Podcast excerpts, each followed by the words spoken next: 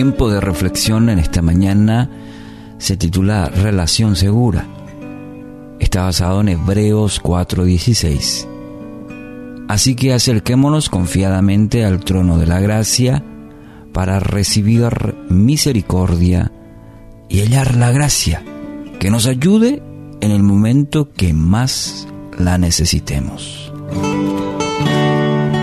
Usted puede acercarse a Dios de manera confiada, sin reserva, seguro de que Él comprende toda su vida. Este es un principio muy importante, el hecho de acercarnos a Dios.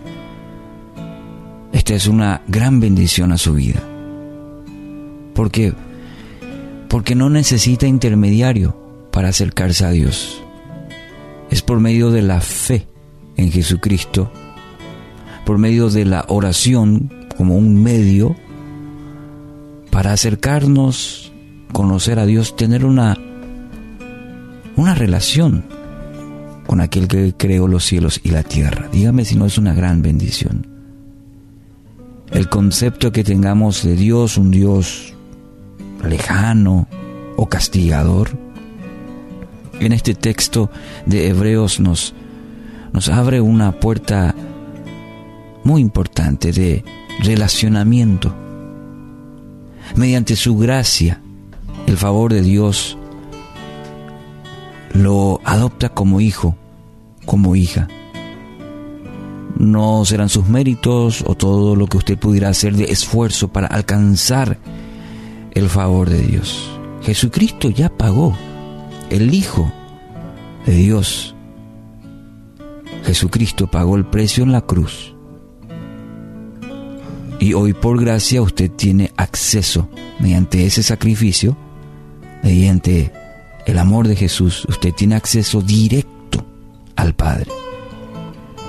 Llegar hasta su trono de gracia y recibir del Padre su misericordia. La misericordia que lo levanta, que hoy lo puede sanar, que lo puede restaurar completamente y no solamente esa sanidad física, la palabra habla que Dios restaura todo. Lo coloca en el sitial que Dios preparó de antemano para cada uno de nosotros. Aquí el pasaje de Hebreos nos anima. Entremos directamente a la presencia de Dios. ¿Y cómo vamos a entrar? ¿Cómo puede ser que yo pueda entrar a la presencia de un Dios tan grande, tan soberano? Y bueno, aquí nos indica lo primordial, un corazón sincero. Qué importante. Si Dios mirara, y de hecho que lo hace, y sabe nuestro corazón, porque ve, tanto nos esforzamos nosotros los seres humanos en mostrar, en aparentar, pero Dios conoce lo más profundo él nos creó, Él te creó y sabe. Por más que muchas veces inclusive creemos, ah, el Padre conoce lo profundo. Entonces es primordial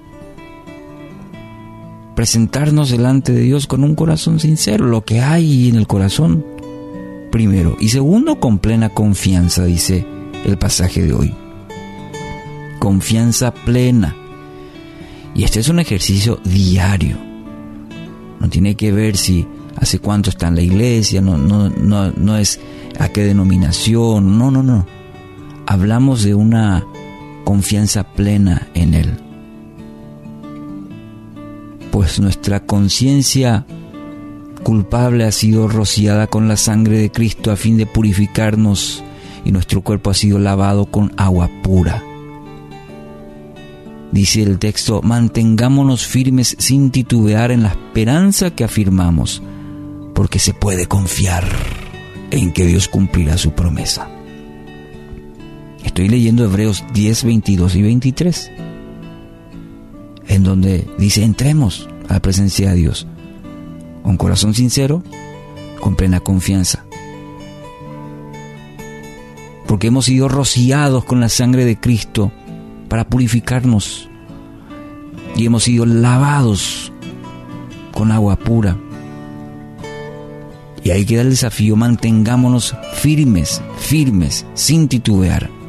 ¿En qué? En la esperanza que afirmamos. Es decir, si decimos creer en Cristo, sin titubear, permanezcamos. Porque se puede confiar en que Dios va a cumplir cada una de sus promesas. Si Él te dijo, Él lo va a cumplir.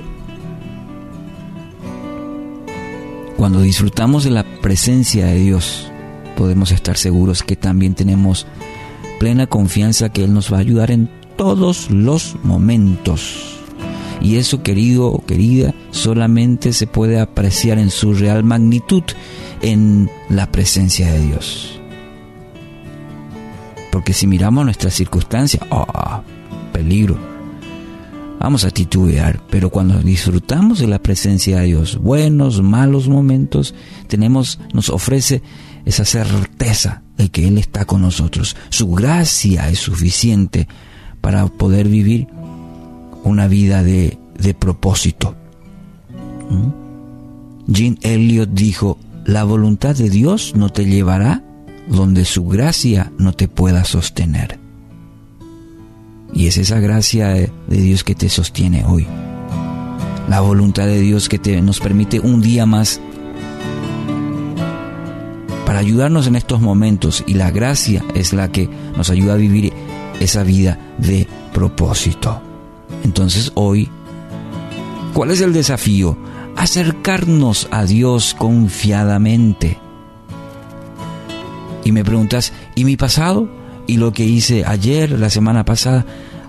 Hoy es día de gracia. Acércate a Dios confiadamente.